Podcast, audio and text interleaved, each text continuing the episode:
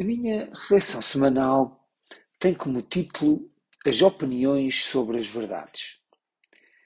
Os acontecimentos que todos os dias dominam a informação mediática vão fazendo caminho, expondo de uma forma propositada e paradoxalmente condescendente uma fragilidade caótica que tem tanto de artificial como de verdadeira. Os factos e os acontecimentos aceitam num plano de grande vulnerabilidade, onde, engendrados por homens, a sua falsificação e ou omissão fazem parte da construção de texturas próprias do domínio político.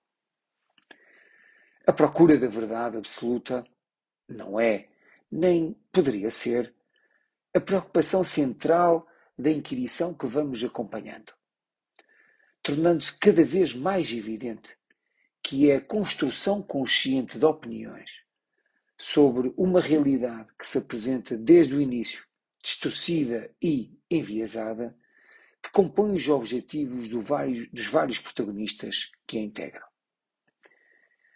Os retratos são vários e antagónicos. A importância de sublinhar as várias opiniões que constroem as narrativas, alicerçadas numa visão catastrófica da governação, fazem a tentação daqueles que olham para o oportunismo político como o grande momento de afirmação, alimentando uma espiral de escrutínio sem lógica ou conteúdo.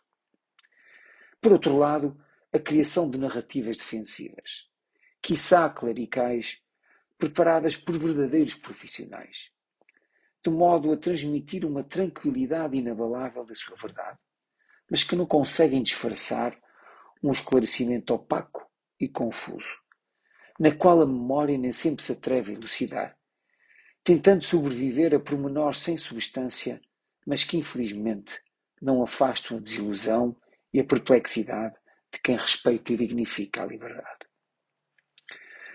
A força genuína da verdade não deve diminuir-se com o enfrentamento dos poderes instalados, pois, apesar das dificuldades, a violência e a persuasão serão sempre incapazes de a substituir mas passíveis de a destruir.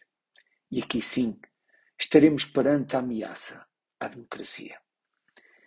Finalizo com uma reflexão de Hannah Arendt, que refere que onde toda a gente mente sobre tudo, o que é importante, aquele que diz a verdade, que o saiba ou não, que começou a agir.